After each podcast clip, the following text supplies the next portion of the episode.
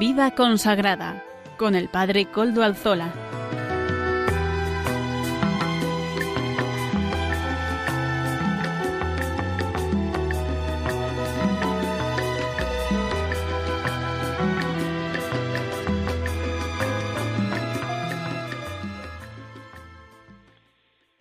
Buenas tardes, hermanos, amigos y oyentes. Hoy es jueves y son las 5 de la tarde, una hora menos en las Islas Canarias. Es por tanto la hora de vida consagrada en Radio María. Les saluda con sumo gusto Padre Coldo Alzola, Trinitario, que emito desde Algorta, Vizcaya, desde la parroquia del Santísimo Redentor. Y al comienzo del programa nos ponemos en manos del Beato Domingo Iturrate, pidiendo su intercesión por nosotros, que es nuestro patrono y protector. Además, en este día, 29 de diciembre, les digo feliz Navidad, porque estamos en la octava de Navidad, en estos ocho días que celebramos como si fuera el mismo día de la Navidad del Señor. Saludo también a quienes nos están ayudando en el control en Madrid, Javier Pérez, gracias a su servicio podemos emitir en esta ocasión también. Ya saben además que se pueden poner en contacto con el programa por medio del correo electrónico de este programa, que saben cuál es, vida consagrada arroba vida consagrada arroba radiomaria.es. Ustedes me pueden escribir a ese correo y yo les contestaré. Recuerdo además que también los suben el podcast de eh, a la web de podcast de Radio María por medio del podcast pueden recuperar el programa en otra hora, en otro momento, pueden seguir escuchándolo. Mm, ustedes verán, además, con mucho gusto, ahí lo ponemos todas las semanas, lo suben puntualmente y está a la disposición de todos ustedes. Gracias también porque nos muestran interés al bajar eh, los programas, al pedir eh, programas de vida consagrada en la web de, podcast de Radio María. Así que sigan haciéndolo. Muchísimas gracias. Al final de la audiencia general de ayer, ¿se acuerdan cómo el Papa Francisco pidió rezar por Benedicto XVI? Dijo que su salud había empeorado notablemente. Decía el Papa ayer, me gustaría pediros a todos una oración especial por el Papa emérito Benedicto, que en el silencio está sosteniendo la Iglesia. Recordadlo, está muy enfermo, pidiendo al Señor que lo consuele, que lo sostenga en este testimonio de amor a la Iglesia hasta el final. La oficina de prensa del Vaticano lanzó un comunicado en el que confirmaba el deterioro del Papa Benedicto XVI. Según el mensaje, en las últimas horas se ha verificado un agravamiento de sus condiciones de salud debido a su avanzada edad. Y matizaban que la situación está bajo control y seguida constantemente por los médicos. Por su parte, el Papa Francisco se acercó después de la audiencia al monasterio Mater Ecclesiae eh, para visitar al Papa Benedicto. Hoy, el director de la oficina de prensa de la Santa Sede ha lanzado un comunicado sobre la salud del Papa Benedicto. Mateo Bruni explica que el Papa emérito pudo descansar bien durante la noche y añade que está lúcido y atento, aunque reconoce que el estado de salud de Ratzinger, del Papa Benedicto, es grave y matiza que su situación de momento es estable. El mensaje también de Mateo Bruni concluye reiterando la invitación de Francisco a rezar por el Santo Padre, el Papa Emérito Benedicto, y acompañarlo en estas horas difíciles. Pues nosotros lo vamos a hacer, ¿verdad? En este programa, desde este programa, queremos unirnos también a todos los que rezan por el Papa Benedicto XVI, que serán todos los católicos del mundo, ¿verdad? Pedimos por su salud para que el Señor lo sostenga en estos últimos momentos de su vida. Entendemos que ya eh, la salud del Papa Benedicto nos muestra que ya está llegando al final de su vida. Una vida dilatada, una vida eh, pues larga en años, pero a la vez también grande en servicio a la Iglesia, en amor a la Iglesia en servicio también a la teología, al pensamiento y al saber universal, porque el Papa Benedicto ha sido y es un sabio que verdaderamente ha, dominado muchas, muchas materias o muchos ámbitos del saber. Damos gracias a Dios por el testimonio de este Santo Padre. Así que nos unimos al Papa Francisco en su oración por el Papa emérito Benedicto XVI, nos unimos a toda la Iglesia Universal pidiendo que el Señor lo sostenga hasta el final y agradeciendo al Señor también el testimonio de este gran hombre de la Iglesia, de este gran, gran Papa que ha tenido la Iglesia. Y uniéndonos así a la Iglesia Universal, seguimos ahora en lo particular en nuestro programa. Hoy en nuestro programa contaremos con la participación de don Monseñor Don Vicente Rivas, obispo de Ibiza y miembro de la Comisión Episcopal de Vida Consagrada. Nuestro colaborador habitual, Amaro Villanueva, también nos ofrecerá su espacio Música para Evangelizar. Ya saben que en las últimas semanas la sección de formación corre a cargo de la comunidad de San Juan, Así nosotros podremos conocer mejor la comunidad de San Juan, una comunidad de vida consagrada fundada por el teólogo Hans Urs von Balthasar y la mística Adrienne von Speyer. Además podremos escuchar algunos textos sobre la Navidad que han sido recogidos del libro Anchilla Domini, Espera y Nacimiento la conclusión. Esta sección nos la presenta el matrimonio Salvador Morillas y Lourdes Muñoz, que son eh, pues miembros de esta comunidad o amigos de esta comunidad y que nos ofrecen semanalmente sus reflexiones. Agradecemos. También hoy, hoy que es 29 de diciembre de 2022, ya saben ustedes que estamos en la octava de Navidad y además hoy celebramos la memoria de Santo Tomás Becket, un santo muy interesante, y es que cada 29 de diciembre, como ya saben, se celebra a este santo y mártir que fue martirizado porque se opuso a las intenciones del rey de Inglaterra de controlar a la iglesia local. Santo Tomás Becket nació en Rouen, Normandía. Debido a que sus padres no pudieron ofrecerle una educación, fue un amigo rico de la familia quien se encargó de él desde su niñez. Realizó sus primeros estudios de leyes cívicas y canónicas y posteriormente estudió teología en París y en Bolonia. Cuando regresa a Inglaterra, entra al servicio del arzobispo de Canterbury y fue destinado a Roma en varias ocasiones. Enrique II de Inglaterra, como todos los reyes normandos, quería ser el soberano absoluto, tanto que de su reino como de la Iglesia, basándose en las costumbres ancestrales de sus antepasados. Quería eliminar los digamos así las leyes de independencia adquiridas por el clero inglés que consideraba que disminuían la autoridad real. Becket le pareció la persona idónea para defender sus intereses. El joven canciller se convirtió no sólo en un fiel servidor de Enrique II, sino también en un compañero excelente de caza y también de diversiones, manteniendo no obstante con mucha diplomacia su renuncia, su renuncia a las pretensiones del rey.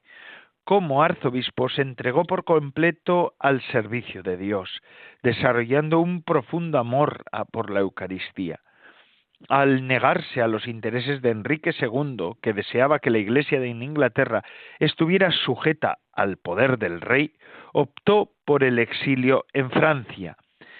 Mm, pero mientras moría, Santo Tomás repetía los nombres de sus predecesores asesinados antes que él, San Denis, San Elfech, de Canterbury.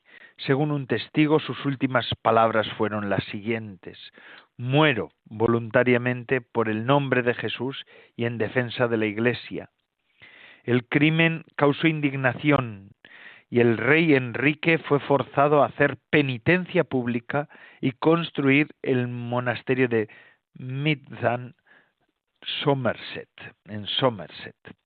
Bueno, pues un testimonio de amor a la Iglesia, un hombre que se convirtió de haber sido un buen lacayo cambio de, señor, ¿verdad? cambio de un señor temporal, un señor codicioso, por el Señor que es el dueño de las almas, el Señor de los señores, el Rey de Reyes, que es Jesucristo, cuyo nacimiento en carne mortal estamos conmemorando en esta octava de Navidad.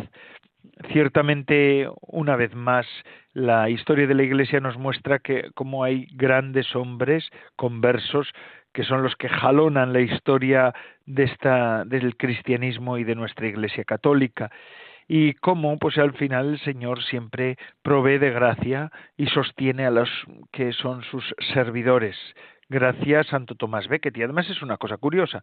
Enrique II fue este, asesinó a Santo Tomás Becket, mientras que un sucesor suyo, Enrique VIII, asesina a Santo Tomás Moro, también por unas cuestiones similares, similares. Lo que ocurre es que con la reforma de Enrique VIII, pues la cosa tuvo más éxito la reforma por parte del rey, es decir, la Iglesia se rompió, mientras que Enrique II finalmente tuvo que hacer penitencia y convertirse él. Vamos a pedir a Santo Tomás Becket que nos acompañe, que ayude a la Iglesia, que interceda también por los obispos en este momento, para que verdaderamente puedan ejercer con libertad su ministerio para el bien de la Iglesia, para el bien del pueblo de Dios. Y bueno, pues gracias, Santo Tomás Becket. Y seguimos en el programa de vida consagrada, pero antes de seguir con los siguientes contenidos, vamos a escuchar esto que nos dice Radio María, porque Radio María la componemos todos, todos estamos llamados a eh, colaborar en este proyecto de evangelización que es Radio María, la radio de la Virgen. Por eso vamos a escuchar cómo podemos ayudarle en este momento también. En Navidad también se puede ayudar a Radio María. Hay encuentros que cambian la vida como los de los conversos con Dios, y encuentros que cambian la historia, ante todo el de Cristo con la humanidad en Belén. Sí, todos tenemos una cita con Dios, que bajó del cielo a la tierra para encontrarse con nosotros. Lo hizo con María, José, los pastores, los magos, Simeón, Ana, y a través de la Iglesia quiere hacerlo con todos los hombres, que podemos cerrar nuestras puertas, como hizo la posada de Belén, o abrírselas de par en par. ¿Y tú? ¿Has acudido ya a tu cita? ¿Y les has contado a los demás que Cristo ha nacido también para ellos? Radio María nació para responder a esa llamada misionera, prolongando a través de sus ondas el anuncio gozoso de los ángeles de Belén. Para realizarla necesitamos tu ayuda, tu oración, compromiso voluntario, testimonio, donativo. Puedes informarte de cómo colaborar llamando al 91 822 8010 o entrando en nuestra página web radiomaria.es. Para que no falte nadie en Belén y podamos desear a todos una santa y feliz Navidad.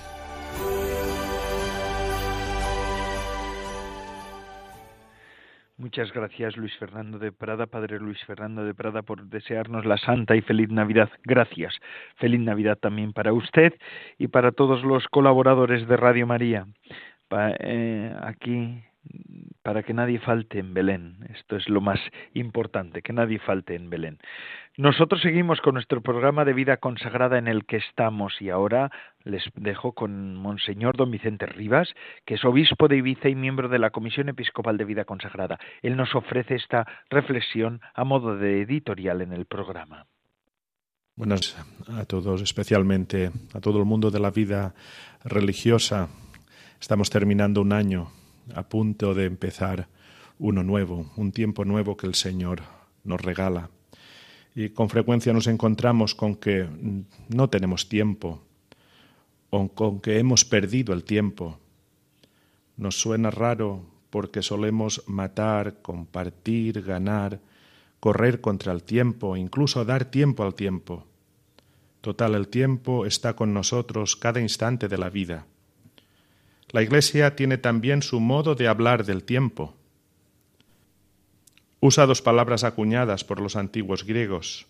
Cronos es el tiempo medido, como se nota en la palabra cronológico. Se trata de los segundos, minutos, horas y días de nuestra vida. pero el Kairos es un tiempo diferente. Kairos habla de un tiempo de calidad. Lo notamos al hablar de algo sucedido a tiempo o en el momento perfecto o en el tiempo propicio. Se trata, en este caso, de un instante o de un periodo amplio de especial claridad y presencia. Muchos hemos tenido experiencias tan vividas que nos parece como si el tiempo se hubiera detenido. Eso es el kairos. Cuando hablamos del tiempo de Dios, usamos la palabra kairos. Es el tiempo más lleno, pleno, como dice San Pablo a los Gálatas, y al que la segunda carta de Pedro refiere diciendo que un día para el Señor es como mil años, y mil años como un día. Kairos es el espacio en el que lo temporal y lo eterno se encuentran.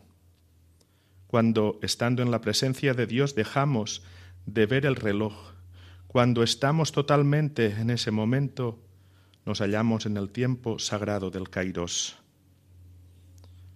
Al hablar de Kairos, en este contexto, nos referimos al momento de gracia, a la hora. Ahora el Señor me está llamando. Ahora es tiempo de responderle. Ahora Dios me está hablando. Ahora debo seguirle. Podemos descubrir este kairos, el ahora, a lo largo de todo el Evangelio. Así toda la vida cristiana se convierte en una llamada a despertar, pues es ahora, en el corto tiempo de nuestra vida, cuando podemos servir al Señor. Es ahora que podemos cooperar en la salvación de las almas con nuestra vida y nuestra oración. Es ahora que podemos obtener méritos para la vida eterna. El gran enemigo de esta actitud de Kairos en la vida cristiana es el letargo espiritual, el estar demasiado envueltos en los asuntos de este mundo, sin conservar la distancia necesaria frente a él para poder impregnarlo en la fuerza de Dios. Si nuestros ojos interiores están adormilados, no podemos ver ni oír la llamada de Dios en las situaciones concretas de nuestra vida. Se trata de aquellos que no están despiertos para la llamada de Dios, de aquellos que están encerrados en sí mismos, aquellos que no están dispuestos a salir de sí mismos para servir a Dios aquellos que no dejan sus redes ni abandonan a su Padre como lo hicieron los apóstoles, aquellos que no quieren abandonar la vida a la que están habituados. En el peor de los casos, será que sus corazones se han endurecido. Que este nuevo año que vamos a comenzar sea para todos un nuevo tiempo de Kairos.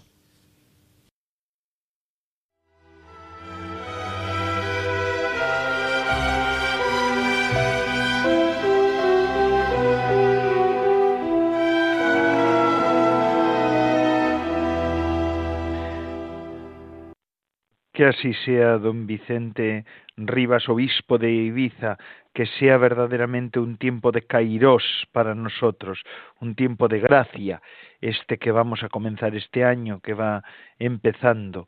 Y es que justo, justo también tenemos una noticia kairós, de gracia, de alegría. También el Santo Padre, el Papa Francisco, ha publicado una carta apostólica, Totum Amoris, Amoris Est, en el cuarto centenario de la muerte de San Francisco de Sales, este obispo fundador de vida religiosa, de carismas religiosos.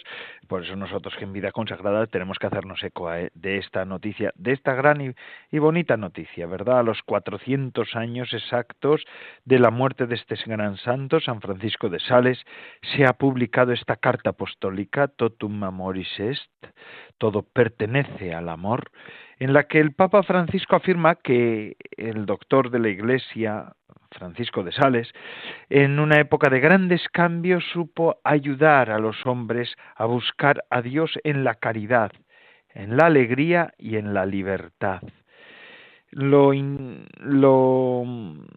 define como un fino intérprete de su tiempo, que de un modo nuevo tenía sed de Dios y además un extraordinario director de almas.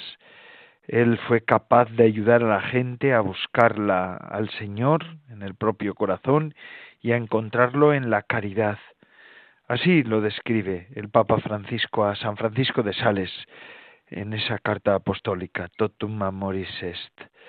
Eh, ¿Por qué? Porque está escrita con motivo del cuarto centenario de la muerte del doctor de la Iglesia, que es a la vez también patrono de periodistas y comunicadores y obispo exiliado de Ginebra, del santo francés, nacido en el castillo de Sales, en Saboya el 21 de agosto de 1567 y fallecido en Lyon el 28 de diciembre de 1622, el Papa destaca la vocación de preguntarse en toda circunstancia de la vida donde reside el mayor amor.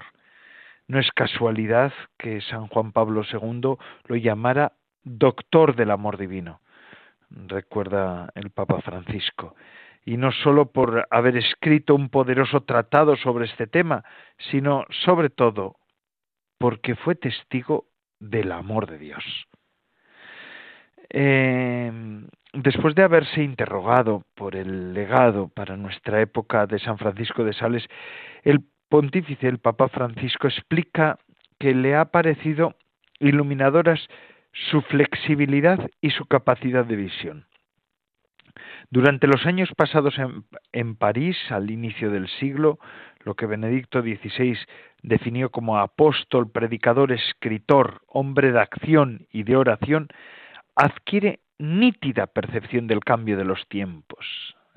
San Francisco de Sales fue gran conocedor del, del tiempo ¿no? y, de, y de su tiempo, y por eso se da cuenta de, esa, de ese cambio de los tiempos. Y en estas novedades ni él mismo hubiera llegado a imaginar que en esto reconocería una gran oportunidad para el anuncio del Evangelio. La palabra que había amado desde su juventud era capaz de hacerse camino abriendo horizontes nuevos e imprescindibles en un mundo en rápida transición, dice el Papa. Y esto para Francisco es lo que espera como tarea esencial para este cambio de época. Una iglesia no autorreferencial, libre de toda mundanidad, pero capaz de habitar eh, habitar el mundo, de compartir la vida de la gente, de caminar juntos, de escuchar y de acoger. Es lo que realizó el santo de Sales que nos invita, afirma el Papa, a salir de la preocupación excesiva por nosotros mismos, por las estructuras, por la imagen social y a preguntarnos más bien cuáles son las necesidades concretas y las esperanzas espirituales de nuestro pueblo en este momento. El Papa explica que es un estilo de vida lleno de Dios, motivado así por el santo obispo San Francisco de Sales, tan pronto como el hombre fija con alguna atención su pensamiento en la consideración de la divinidad, siente cierta dulce emoción en su corazón, que muestra que Dios es Dios del corazón humano, decía el Papa. Esta es para el pontífice la síntesis de su pensamiento. En el corazón y por medio del corazón escribe Francisco, es donde se realiza ese sutil e intenso proceso unitario, en virtud del cual el ser humano reconoce a Dios y al mismo tiempo a sí mismo, su propio origen y profundidad, su propia realización en la llamada al amor. Así descubre que la fe no es abandono pasivo y sin afectos en una doctrina sin carne y sin historia, sino sobre todo es la fe una disposición del corazón que nace de la contemplación de la vida de Jesús y nos hace habitar la historia con confianza y en concreción en la escuela de la encarnación.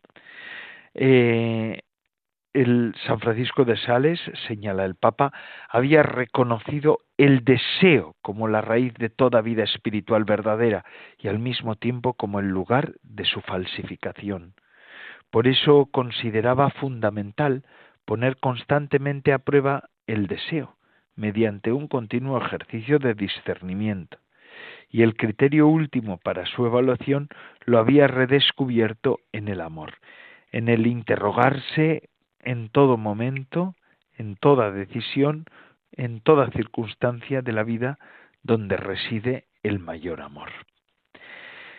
Estas palabras y otras muchas más es una carta apostólica que merece la pena ser leída en estos al, 400 aniversario de la muerte de San Francisco de Sales, de este gran santo de la historia de la Iglesia. Vamos a dar gracias a Dios y al Papa Francisco por esta publicación y vamos a pedir que verdaderamente pueda traer frutos, ¿verdad? El Papa nos lo propone como modelo en este tiempo de cambio, porque él también vivió un momento de cambio y lo vivió como agarrándose y digamos así, eh, confiando en el Señor como una oportunidad. El cambio de tiempo, el cambio de época, San Francisco de Sales la vivió como un, una oportunidad. Este tiempo de cambios que nos toca vivir, a usted y a mí, en este tiempo también sea para nosotros un cambio, un, un tiempo de oportunidad, de oportunidad para la conversión y para seguir más de cerca al Señor. Así pues, gracias Santo Padre, Papa Francisco. Y ahora vamos a seguir con nuestro programa. Vamos a seguir con esa sección que nos presenta semanalmente Amaro Villanueva, nuestro colaborador habitual.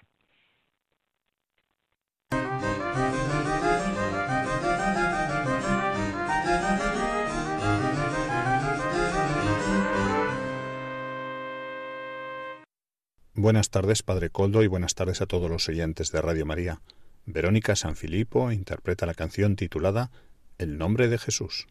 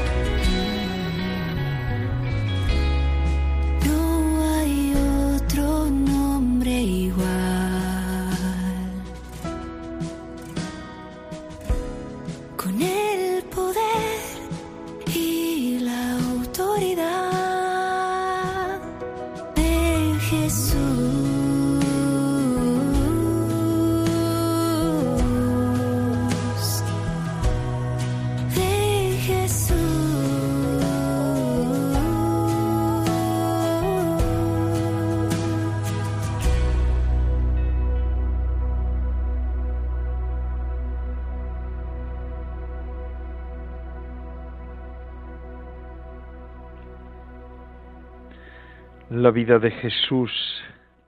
La vida de Jesús es la que verdaderamente cambia, cambia el rumbo de las vidas, cambia el rumbo de las agujas del reloj, ¿verdad? Y es que es así, el tiempo cuenta, pero cuenta de distinta manera. Fijaos, estos días hay noticias buenas y malas. Nosotros los que estamos en Bilbao mm, estamos como como acongojados por, por noticias que estamos escuchando de crímenes, de suicidios, de crímenes sin resolver. Estos días han sido revueltos. Pero también hay buenas noticias. Fíjense, conversos vietnamitas traen a amigos y familiares no católicos a celebrar este año la Navidad en su iglesia con motivo de un concurso de belenes. El 1 de enero habrá 39 bautizos de adultos en la fiesta de María, Madre de Dios, que es la que vamos a celebrar todos, ¿verdad? Mm, eh, así que hay buenas noticias también, qué bonito, qué, qué enternecedor. Mm, estos hombres mm, conversos que se van, a, se van a bautizar, llevan unos cuantos años, dos años preparándose concreto para recibir el bautismo, pues traen a gente, de, a gente no católica, a gente alejada, a gente, bueno, no más que alejada, a gente que no es de la iglesia, a, hacen un concurso de belenes. Ve cómo el entusiasmo también y la iglesia va caminando, ¿verdad? Va caminando en los distintos lugares del mundo. Y además en, en, en Vietnam, donde ser cristiano no es fácil, no es fácil, no es fácil. Es verdaderamente un, un, acto heroico, pero al final el Señor sale ganando siempre. Y esto es una de las cosas más grandes, ¿verdad? Aquí también una noticia que estoy leyendo estos días que a mí verdaderamente me, me sobrecoge y además mm, estoy de acuerdo con él. El cardenal Sturla dice, llegará el tiempo en que el aborto se verá como un, eh, como un horror.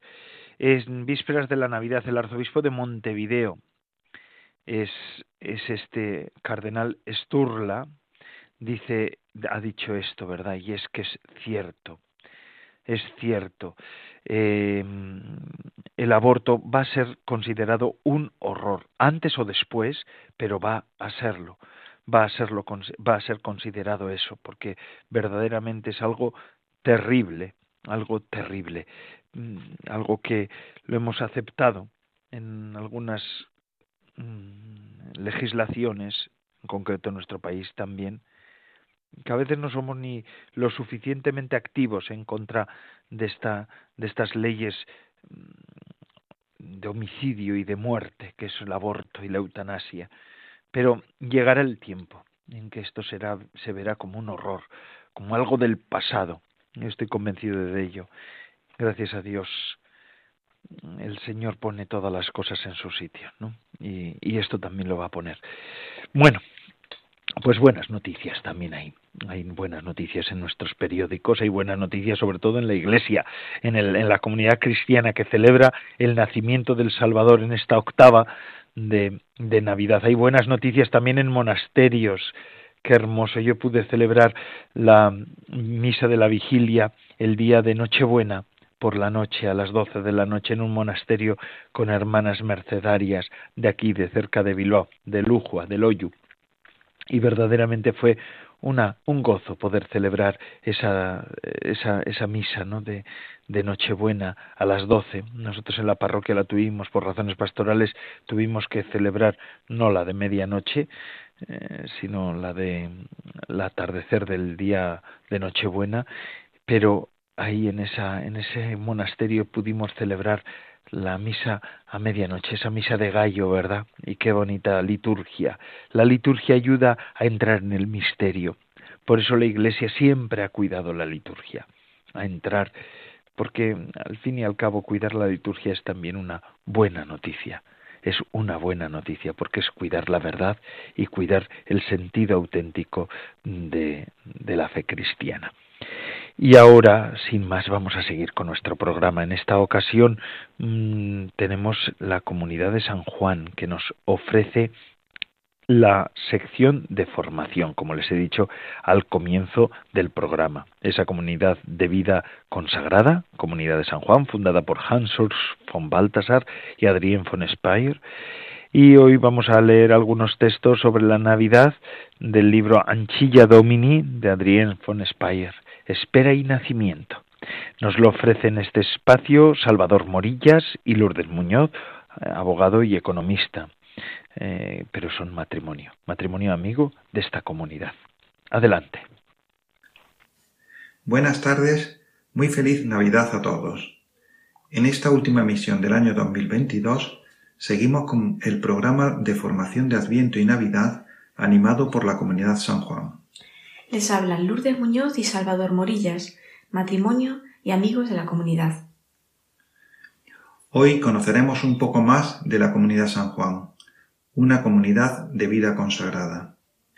Leeremos un texto de Adrien von Speyer sobre la Navidad, extraído del libro Anchila Domini, Espera y Nacimiento, y terminaremos con una breve conclusión. Los dos patronos en el cielo de la comunidad son San Juan Evangelista y San Ignacio de Loyola. La comunidad lleva el nombre de San Juan y toma parte en su misión. Juan es el discípulo que Jesús amaba, el discípulo cuya misión eclesial es el amor, un amor que se dona, une y deja ser al otro. Juan une el corazón inmaculado de la Iglesia, María, y la Iglesia Ministerial Universal edificada bajo la autoridad de San Pedro, la piedra. San Ignacio es el discípulo de la obediencia cruciforme, el fundador de la Compañía de Jesús y el maestro de los ejercicios espirituales y del discernimiento cristiano. La unión espiritual de ambos patronos centra el corazón de la comunidad en la obediencia de amor del Hijo al Padre y en el sí de su Madre. Hagas en mí según tu palabra. Seguimos para este tiempo de Navidad nuestro camino de contemplación de la vida y actitud de María acompañados por textos del libro Anchila Domini. Hoy nos vamos a centrar sobre el misterio de la Navidad. Extracto del capítulo Espera y Nacimiento. En María se recoge toda la espera del mundo. La redención le es prometida. Su redentor ya está presente, oculto en su seno. Pero ¿puede un ser humano dar a luz al Hijo de Dios? ¿Alcanzará la espera del mundo para gestar la promesa de Dios? No es que esto haya hecho perder la esperanza a la fe de María, pero en su espera su fe debe participar en la oscuridad de la fe del Hijo en la cruz, que asumiendo el misterio de su madre, dará a luz el mundo nuevo y la redención, en el estado de abandono absoluto y de no comprensión total. Ambos misterios, el del Adviento y el de la cruz, se incluyen y comprenden mutuamente. En su Adviento, la madre participa por anticipado en los dolores de parto espirituales de su hijo, de tal manera que en esta participación asume su papel femenino cooperando en la redención. Ni la atmósfera de la espera, ni la alegría del nacimiento tocan su integridad. Más bien, ésta permanece el presupuesto permanente para que sean posibles tanto aquel sufrimiento como esta alegría Solo gracias a esta integridad ella no está bajo la maldición del pecado original y alcanza lo que había sido prometido a Eva en el paraíso. Pero ésta perdió por ligereza la unidad de virginidad y fecundidad. Para María, la virginidad solo tiene sentido en la medida en que garantiza una mayor, una mayor fecundidad para Dios. A Él le entrega su integridad virginal para que le dé gratuitamente la forma que quiera.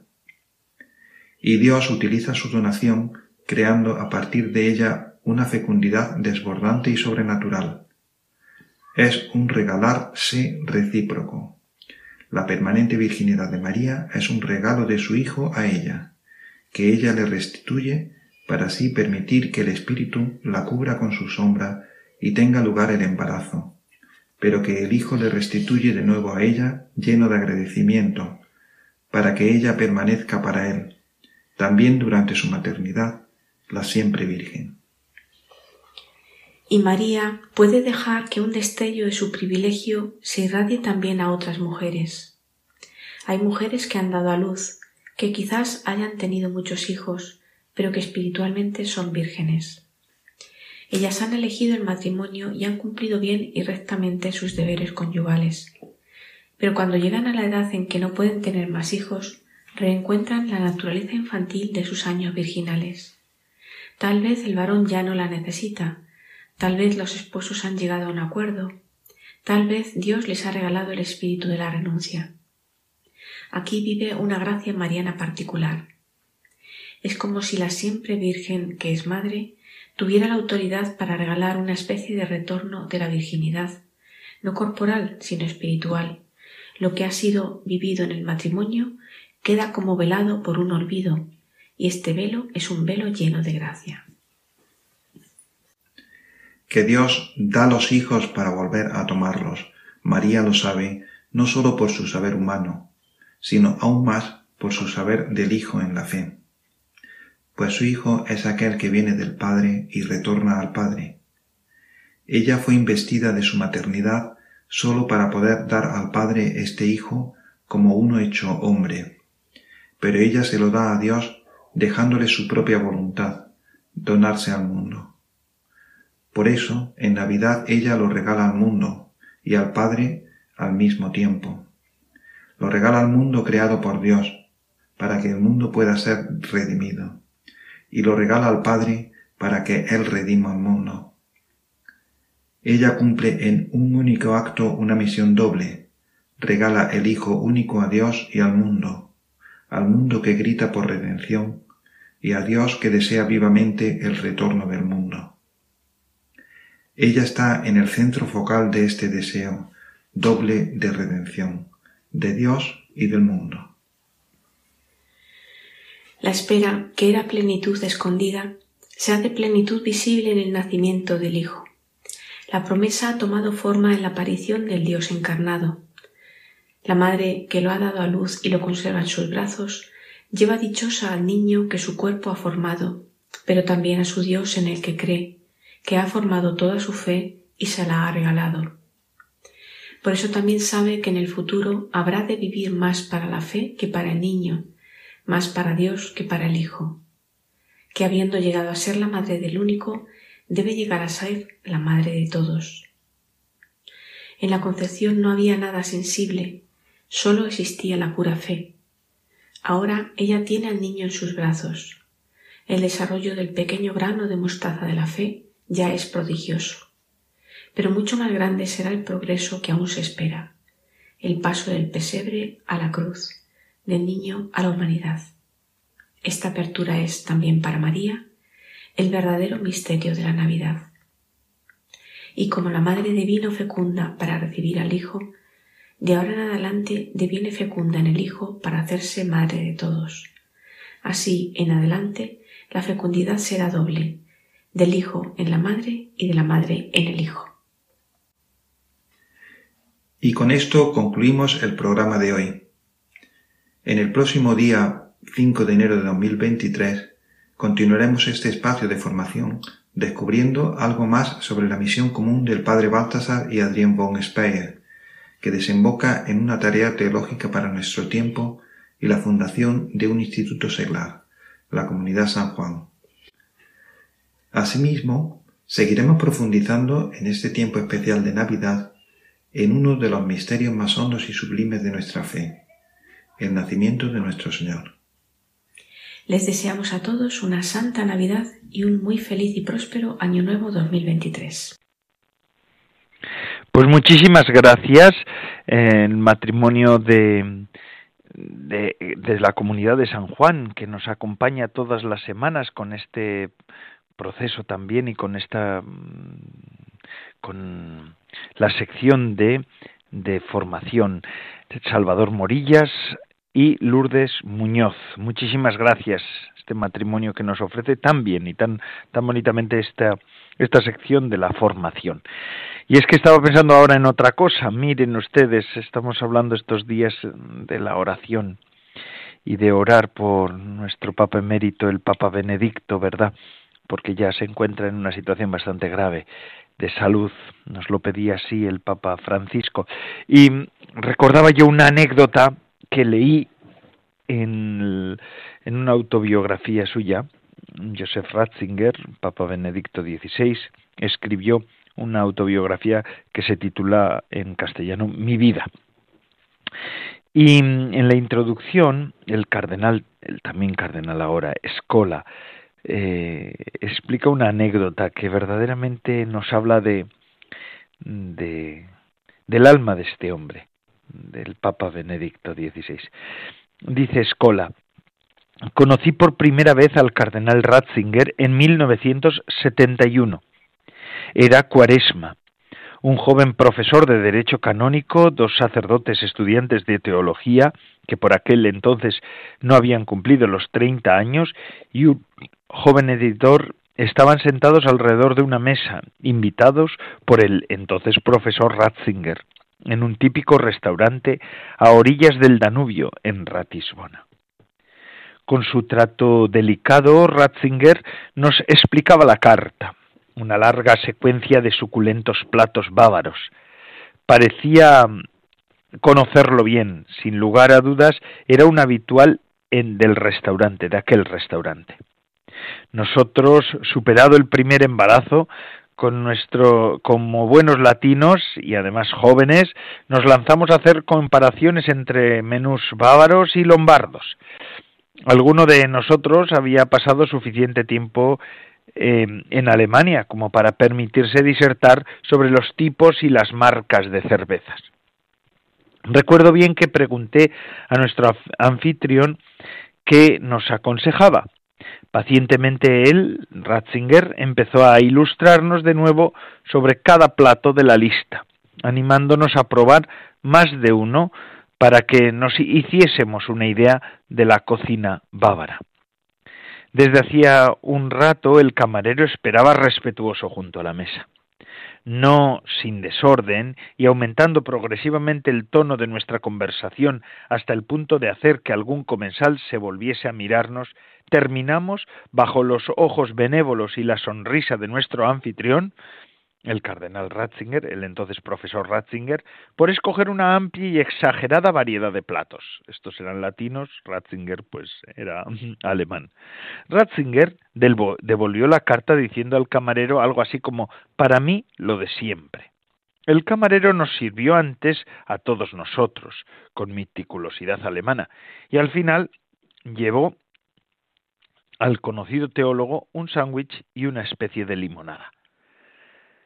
Nuestra sorpresa rayaba en la vergüenza. Con una sonrisa amplia y benévola, el cardenal nos liberó diciendo, Vosotros estáis de viaje, y si yo como demasiado, ¿cómo voy a poder estudiar después? A mí la, esta anécdota me resulta encantadora por la delicadeza y la finura de su manera de ser, ¿verdad? Un estilo de vida, la del Papa Benedicto, antes cardenal Ratzinger, antes profesor, antes obispo, ¿verdad?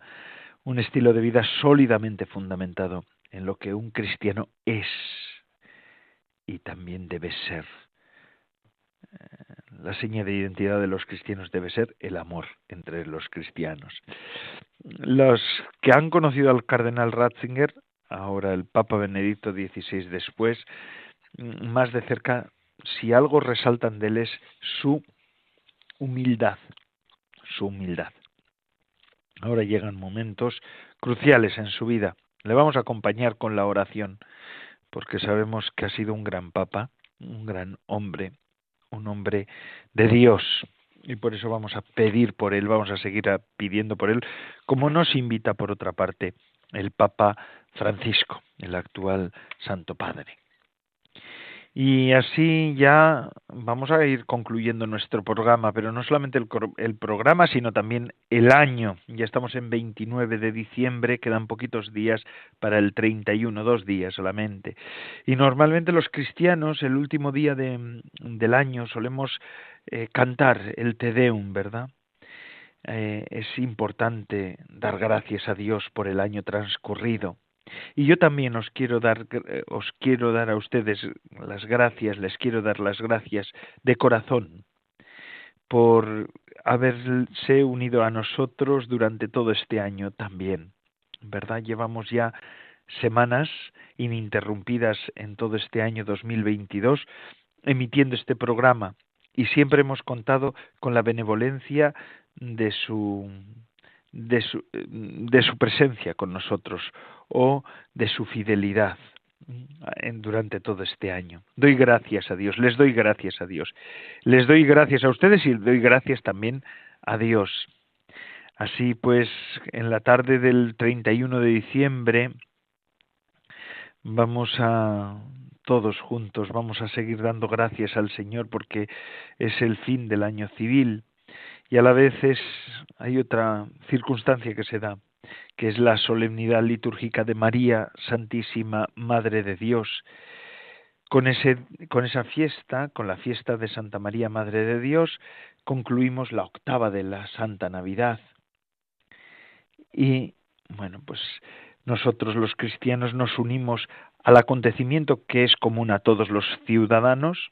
Se acaba el año, damos gracias por el año, también pues nos alegramos con todos los que se alegran al, al estrenar un año nuevo y en el segundo lugar pues nosotros eh, sabemos que estamos celebrando una fiesta litúrgica que es la más importante de todas las fiestas marianas de, de, la, del año litúrgico, ¿verdad?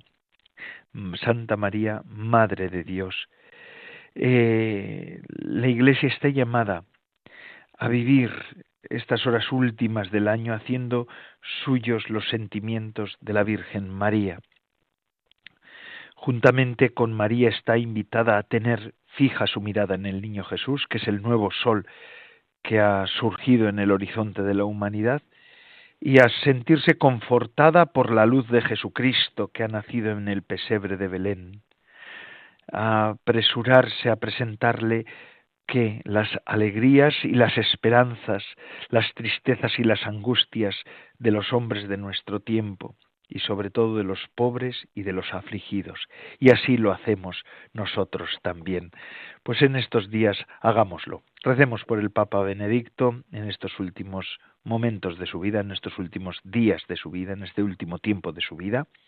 Recemos por el Papa Francisco, recemos por el mundo en el que vivimos y también eh, presentemos al Señor eso, las tristezas y las angustias, las alegrías y las esperanzas de nuestro de los hombres de nuestro tiempo, de todos ellos. Y así me despido de ustedes. Soy Padre Coldo Alzola, trinitario. Yo les pido también que recen por mí, que yo lo hago por ustedes. Hasta la semana que viene, si Dios lo quiere. Hasta el año que viene.